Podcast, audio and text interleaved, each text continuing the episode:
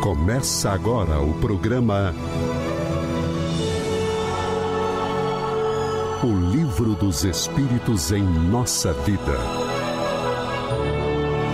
Com Adilson Maris e Ricardo Honório.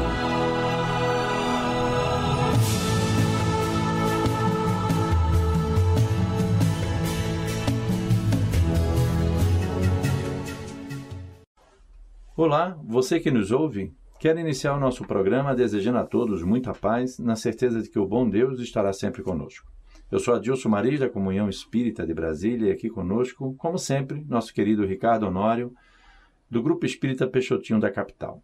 E hoje falaremos, meu caro Honório, sobre a escala espírita, cujo tema está contido na questão de número 100 do Livro dos Espíritos. Seja bem-vindo, Ricardo Honório. Chegamos ao número 100. Muito obrigado, Maris. É uma satisfação realmente. E eu queria, se você me permite, já fazer uma, um, um esclarecimento para os nossos ouvintes que este tema, a escala espírita, ela começa, né? O tema começa na questão de número 100 e vai até na questão de número 113. 113. É, como nós havíamos percebido, trazendo comentários, esclarecimentos introdutórios para que a partir da 114 o Kardec começa efetivamente a fazer questões sobre esta, esta temática, sobre a progressão dos espíritos, etc. Então, chegamos à questão de número 100 e vamos ver o que é que ela nos traz. É uma questão que não é uma questão. É uma questão que não é uma questão. Porque não há uma pergunta. Né? São colocações, é como você bem lembrou, da 100 até a 113, são esclarecimentos que o Kardec, dentro, vamos dizer assim, do espírito pedagógico que ele sempre teve, formado por Pestalozzi, ele nos traz. Então, vamos fazer o seguinte, como ela é grande, porque o, o nosso leitor ele possa também nos é, é, acompanhar, nós vamos ler algumas partes e a gente para, a gente comenta. Não é Perfeito. isso? Pode acho ser? Que fica, acho que fica bom assim. É, né? Então vamos lá. Questão sem escala espírita. Observações preliminares. A classificação dos espíritos baseia-se sobre o grau do seu adiantamento, sobre as qualidades que adquiriram e sobre as imperfeições das quais devem ainda se despojar. Perfeito. Esta classificação, de resto, nada tem de absoluta. Cada categoria não representa, ou seja, não apresenta, um caráter nítido senão do seu conjunto. Todavia, de um grau a outro, a transição é insensível e, sob seus limites, a pequena diferença se apaga como nos reinos da natureza, como nas cores do arco-íris, ou ainda como nos diferentes períodos da vida do homem. Pode-se, pois, formar maior ou menor número de classes, segundo o ponto de vista sobre o qual se considera a questão. É interessante, Maurício, se você me permite, Por favor. é que o nosso ouvinte entenda isso, que todos nós entendamos isso. Quando Kardec trouxe essa divisão didática, como você disse, da escala espírita, é para que nós entendamos, grosso modo, o como podemos interpretar a evolução espiritual. Isso. É, certa vez, conversando com um outro colega sobre isso, a gente chegou a uma, ao entendimento. Se nós fôssemos é, é, ser bem rígidos na identificação, nas características do espírito, nós precisaríamos de uma escala para cada espírito. É verdade. Porque ninguém é totalmente igual a outro. Não tem como você pegar um grupo de Nós espíritos. somos únicos, né? Somos únicos e dizer este conjunto de espíritos eles vão formar uma classe porque eles são idênticos. Não são. Uhum. Então o Kardec ele, ele faz essa separação para que a gente tenha, grosso modo, uma visão de diferenciação entre aqueles espíritos que aprenderam mais Uhum. e aqueles que aprenderam menos. E o interessante que a gente já viu no, no programa anterior, que a própria espiritualidade nos ajuda nesse entendimento quando a gente tratou das diferentes ordens dos espíritos, que eram três, Uhum. que é das quais que ele vai novamente mergulhar aqui, para Exatamente. dessas ordens, aí ele abrir dentro de cada ordem essas subdivisões didáticas para que a gente possa entender o progresso, né? Exatamente da evolução espiritual. E Exatamente. do jeito que a gente estava falando aqui, né, ele, ele já nessa introdução que a gente conversou, já que a gente parou a leitura, ele mostra que o que, que define essas, essa classificação ela estaria exatamente no seu grau de atentamento que define qualidade que o espírito adquiriu sobre as suas imperfeições. Exatamente. No parágrafo anterior, no início, ele diz: Esta classificação de resto nada tem de absoluta. Então, percebamos, a partir do momento em que a gente vai deixando as nossas imperfeições, nós vamos adquirindo virtudes, alimentando essas virtudes. Então, nós, vamos dizer assim, dentro da classificação que foi proposta, nós vamos subindo devagarinho. Exatamente. Né? Vamos nos deslocando na escala de crescimento moral do espírito. Perfeito. Então, dando continuidade, aqui ocorre o mesmo em que todos os sistemas de classificações científicas. Esse sistema pode ser mais ou menos completo, mais ou menos racionais, mais ou menos cômodos para a inteligência, porém, quaisquer que sejam, não mudam em nada as bases da ciência. Os espíritos interrogados sobre essa questão podem, pois, ter divergido sobre o número de categorias, sem que isso tenha consequências. Alguns se armam dessa contradição aparente sem refletirem que os espíritos não ligam nenhuma importância ao que é puramente convencional. Para eles, o pensamento é tudo. Deixam para nós a forma, a escolha dos termos, a classificação, numa palavra, os sistemas. Exatamente. Aí aqui é interessante porque ele mostra exatamente isso que a gente estava conversando. Né? Uhum. Então, não há nada pré-definido. Se somos únicos. Nem, de, nem delimitado. Nem delimitado. Né, né Maurício? Nem delimitado. E, e, esse finalzinho que você acabou de ler é interessante quando ele diz: ó, para os espíritos isso não tem a menor importância. Quem está na classe A, na classe B, na ordem X, na, na ordem Y que interessa para eles é o pensamento, é o sentimento, é. é. a nossa essência. A qualidade do que pensa e do que sente. E do que faz. É. Né? Perfeito. O resto é didática, para a gente entender, para a gente se situar nesse universo. É que ninguém fique ansioso querendo se classificar quando a gente for lá. Onde é que eu estou? Né? Será que eu estou aqui? Se eu estou lá? Hã? Pois é, né? uma coisa a gente pode ter certeza, na primeira ordem a gente não está. Né? Espíritos puros, estamos um tanto longe ainda de chegar lá, para chegar lá. Ele é humilde, porque tá, estamos um tanto longe. O seu caminho está curto, viu? Vamos lá.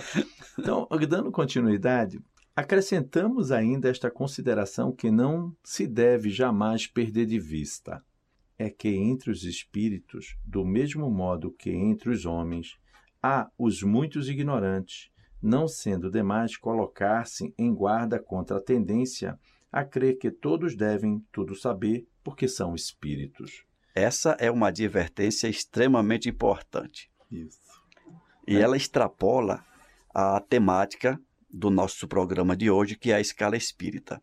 Principalmente no que se refere àqueles que estão chegando agora à doutrina espírita, que estão, que estão iniciando o conhecimento sobre os espíritos e muitas vezes acham que espírito sabe tudo. Sabe tudo. Isso vale, inclusive, a título de orientação para aqueles que buscam informações em fontes muitas vezes pouco confiáveis, muitas vezes à base de pagamento, Isso. troca financeira, para que esse ou aquele médium lhe revele é, coisas da vida, como que se o, os espíritos tudo soubessem, soubessem a nosso respeito, enfim. Então, essa frasezinha aí tem um valor inestimável. E o que é interessante, né, que quando a gente, como Kardec fez, é, ele trabalhou a codificação da, da doutrina, as características científicas do método experimental, ou seja, da, da análise de todo, ele, ele sempre coloca o seguinte: que para um, um bom pesquisador, você não pode se entusiasmar com as informações que você recebe ou com os resultados primários que lhe chegam. Se você se deixa empolgar, então você já não, vamos dizer assim, se preparou o suficiente para poder fazer uma análise adequada do processo. Isenta. Então, isenta. Então, o que é que se você se empolga porque foi um espírito que te falou A, B ou C, não, mas foi um espírito que me disse. Você perde o seu senso crítico. É. É? E aqui, como ele diz, existem espíritos que são tão ignorantes. Quem são os espíritos? Não são as almas dos homens que desencarnaram, do ser humano que desencarnou. O que é que muda? O, o ignorante aqui vai virar inteligente do outro lado? Exatamente. Se ele leva a mesma inteligência, o mesmo sentimento? O ignorante vai continuar ignorante até que deixe de ser. O brincalhão vai continuar sendo brincalhão. É. O enganador Oh. vai continuar sendo enganador. E tão mais enganador ele será, quanto mais homens crédulos É. ele encontrar encontrar. para enganar. Então daí que a gente tem que tomar muito cuidado, né? Vamos avançando então. Toda classificação exige método, análise e conhecimento profundo do assunto aí. E ele, quando codificou a doutrina, ele utilizou o método experimental. né? Ele fez as experiências que a ciência racional se utiliza, né? Uhum. E dentro dessas experiências que o Kardec adotou, ele pôde exatamente, vamos dizer assim, descrever toda, toda a ação que é esperada e não se deixar iludir com esse processo. Ora, no mundo dos espíritos, aqueles que têm conhecimentos limitados são Uhum. como se neste mundo os ignorantes, os inaptos a abranger um conjunto, a formular um sistema. Feito. Então, tem, como a gente já falou, existem os ignorantes, existem os inaptos, que não têm condições, muitas vezes, de compreender até onde eles se encontram. Exatamente. Não conhecem ou não compreendem, senão imperfeitamente, uma classificação qualquer.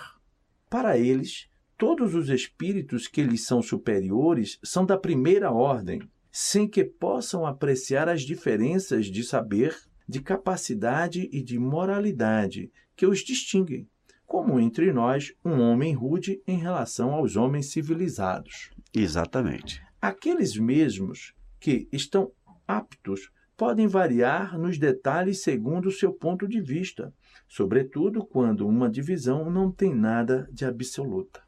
Aí ele vem, Linneu, Jussier e Tournefort tiveram cada um seu método e a botânica não mudou por isso. É que não inventaram as plantas, nem seus caracteres, mas observaram as analogias com as quais depois formaram os grupos ou classes. Foi assim também que procedemos. Não inventamos os espíritos, nem seus caracteres. Vimos e observamos, julgando-os pelas suas palavras e atos, e depois os classificamos pelas semelhanças baseadas em dados que eles próprios nos forneceram. Olha só. Exatamente. Eu- O, o Kardec ele não trouxe nada de novo com relação a isso. É, na definição, na- no conceito que ele dá para o Espiritismo, ele diz que é uma ciência de observação. E Isso. foi o que ele mais fez. Observou atentamente, catalogou as diferenças e, após isso, ele fez a separação por similidade Uhum. daquele de, de três grupos. Esses grupos têm essas características, se encontram neste, neste conjunto, esse nesse e aquele daquele. E dentre esse grupo existem aí, enfim, as infinidades de características individuais que vão colocar cada um numa posição definida nessa escala. Eu- e também, é, Honório, como ele bem assim, ó, eu não inventei os espíritos. Como ele pega os três cientistas de botânica que utilizaram métodos distintos, mas que não modificou em nada a botânica, que permanece As plantas As plantas continuam per- as mesmas. as mesmas plantas. Os três investigadores da botânica apenas apresentaram três pontos de vista. Cada um vê de um jeito. É. Não é isso? Foi o que o Kardec fez.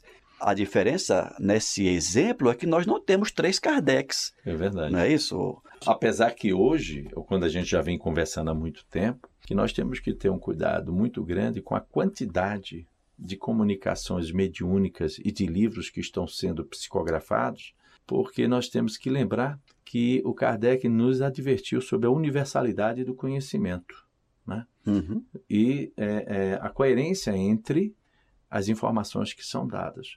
Se você tem uma única informação trazida apenas por um médium, por um espírito, num determinado lugar, nós não podemos nos empolgar com essa informação. Mesmo que, a- que venhamos a entender que essa informação seja coerente.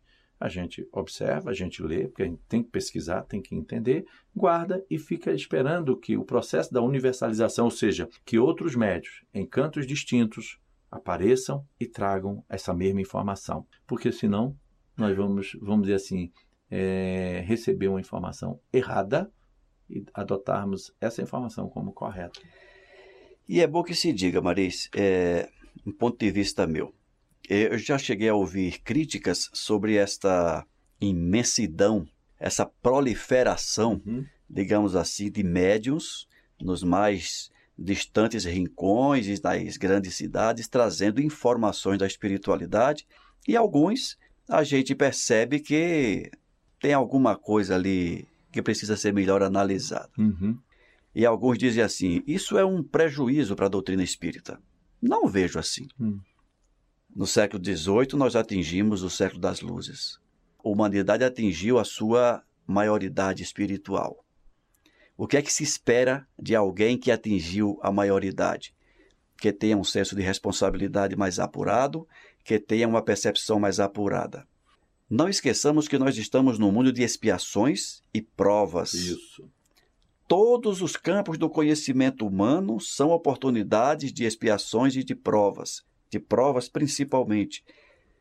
Então, essa quantidade de médiums, alguns agindo com uma certa irresponsabilidade para com a mediunidade, pode estar trazendo joio ao invés de trigo? Pode. Cabe a nós fazermos a separação. Então, aquele que não deseja ser ludibriado por uma mensagem enganadora, que estude, Isso. que se prepare, que cresça em conhecimento, em maturidade, em percepção, para que não seja alvo de enganadores. E interessante que o, o Kardec ele sempre nos convida ao estudo e que nós temos que ter a mente aberta para lermos de tudo. Uhum. Como é que a gente cria cultura se a gente não estuda, inclusive aquilo que a gente não concorda? Como, como é que eu vou combater aquilo? É, como é que eu vou entender? Eu não digo nem combater, como é que eu vou é, entender a outra pessoa é, se eu não me dou, vamos dizer assim, se eu não esvazio o meu copo e vou lá avaliar o tipo de leitura que ele está tendo, de pensamento que ele tem. Porque se, vamos dizer assim, o conhecimento que eu tenho, ele me basta, ele me deixa tranquilo, em paz, em harmonia com Deus. Por isso que quando Kardec ele é conversando com os espíritos e ele lembra que a doutrina espírita não veio para aqueles que estão em paz com a sua fé. Ela não veio para essas pessoas. A doutrina espírita ela surge para aquelas pessoas que se sentem incomodadas com o vazio que existe dentro de si perante o Criador. Exatamente. Porque ele, ele não encontra respostas para as suas indagações. Aquilo que lhe é apresentado pela humanidade até então não lhe satisfaz. Então, são para esses que a doutrina espírita surge. Para você que está feliz, em paz, com o seu conhecimento religioso, com a sua religiosidade, fique com ela. Se você é um homem íntegro, um ser humano íntegro que trabalha pelo bem dentro da sua religiosidade, fique com ela. Mas se você sente um vazio, é para isso que a doutrina veio para mostrar como funcionam as leis. Então a gente tem que ler de tudo para compreender o outro e viver em paz com conhecimentos distintos. Exatamente. Né? Lembrando, né, Maris, que em nenhum momento a doutrina espírita diz fora do espiritismo não há salvação. Fora da caridade não há salvação. E a caridade, ela pode estar presente em qualquer é, sentimento religioso, Isso. inclusive nos não religiosos. Isso é indiferente. Perfeito. Vamos lá? Então, continuando, né? Ele coloca aqui, ó. Os espíritos geralmente admitem três categorias principais ou três grandes divisões. Que são aquelas que você já programa falou. anterior. Exato. Né? Na última, aquela que está no início da escala, ou seja, na base, né? Uhum. Estão os espíritos imperfeitos, caracterizados pela predominância da matéria sobre o espírito e pela inclinação ao mal. Perceba que ele não disse que é nessa classe estão, estão os espíritos maus. maus. Não, aqui tem inclinação aos maus. Exatamente. Então, se a gente para e observa, será que de vez em quando eu tenho uma, um rompante, tendências que me levam a querer me vingar, às vezes eu me irrito, eu tenho acessos de raiva, nós temos que fazer essas avaliações, né? Os da segunda caracterizam-se pela predominância do espírito sobre a matéria, pelo desejo do bem. Uhum. Olha só, são os bons espíritos. Aí aqui ele já fala que na segunda são os bons espíritos.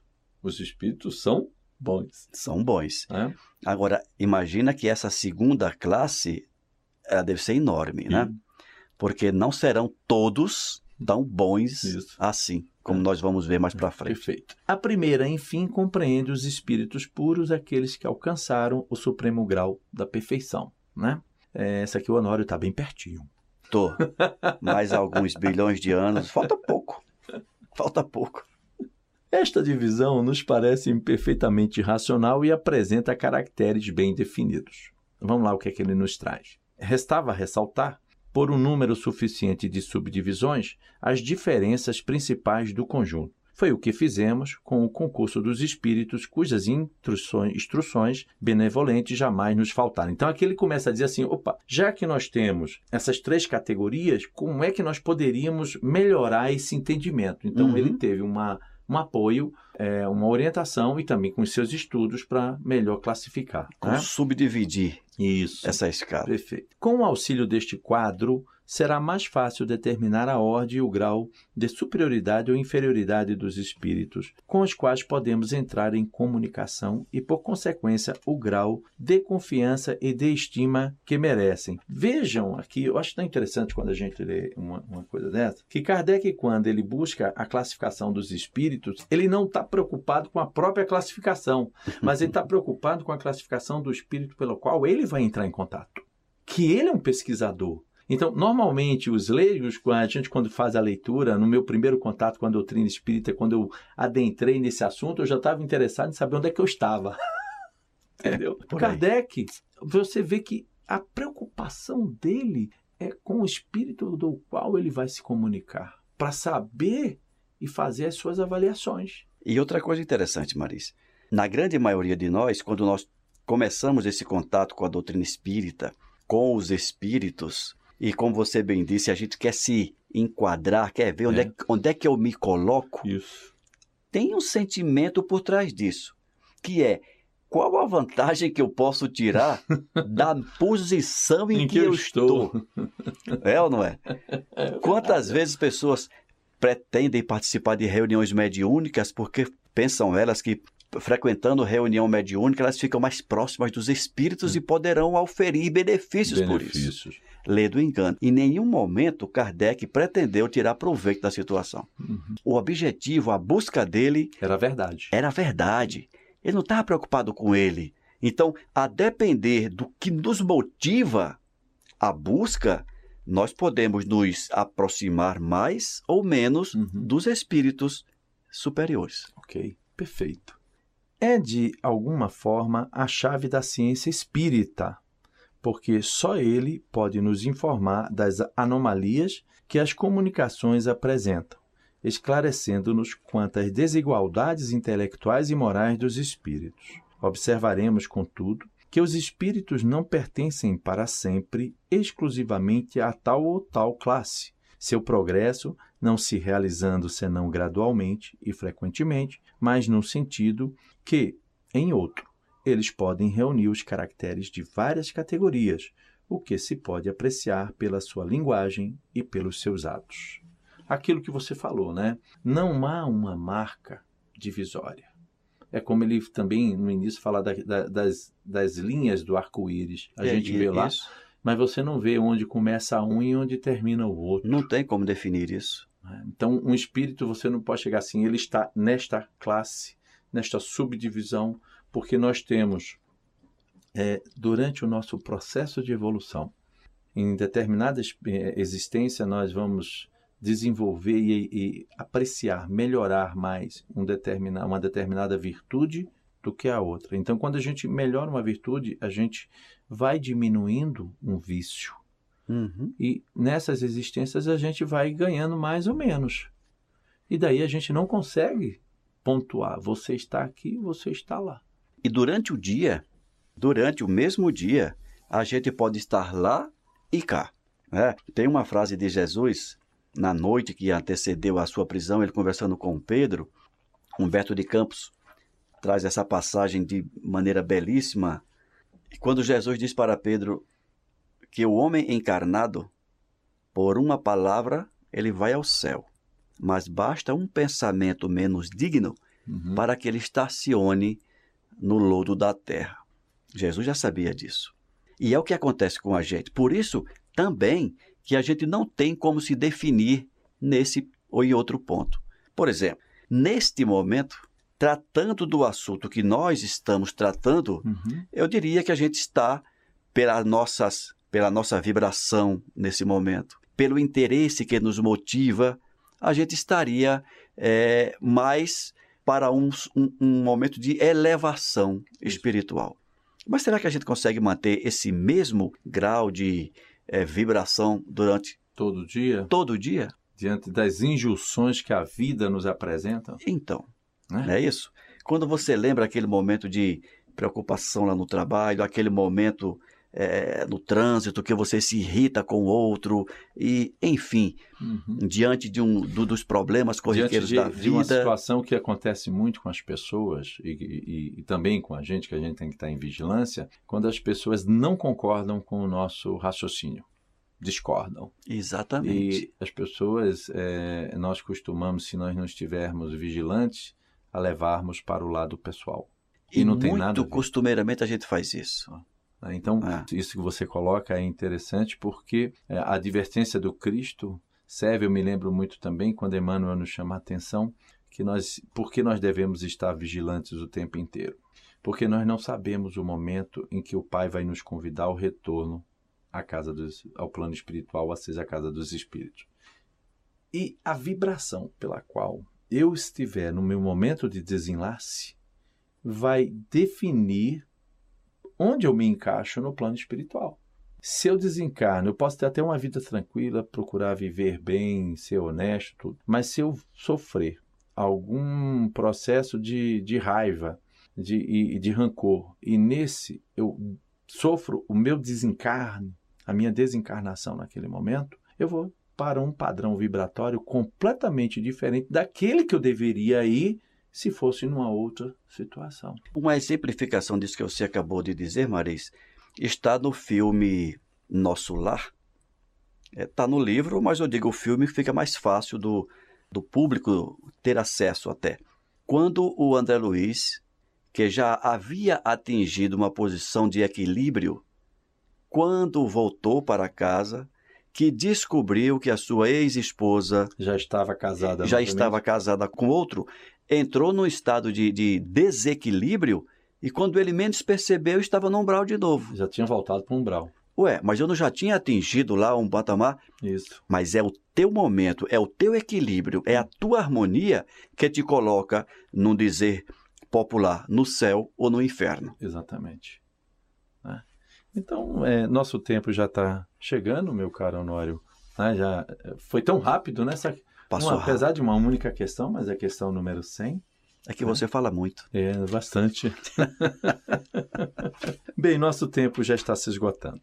Né? Quero agradecer aos nossos ouvintes por estarem ligados na Rádio Comunhão Espírita de Brasília e deixar o nosso próximo encontro já agendado, quando falaremos sobre os espíritos imperfeitos.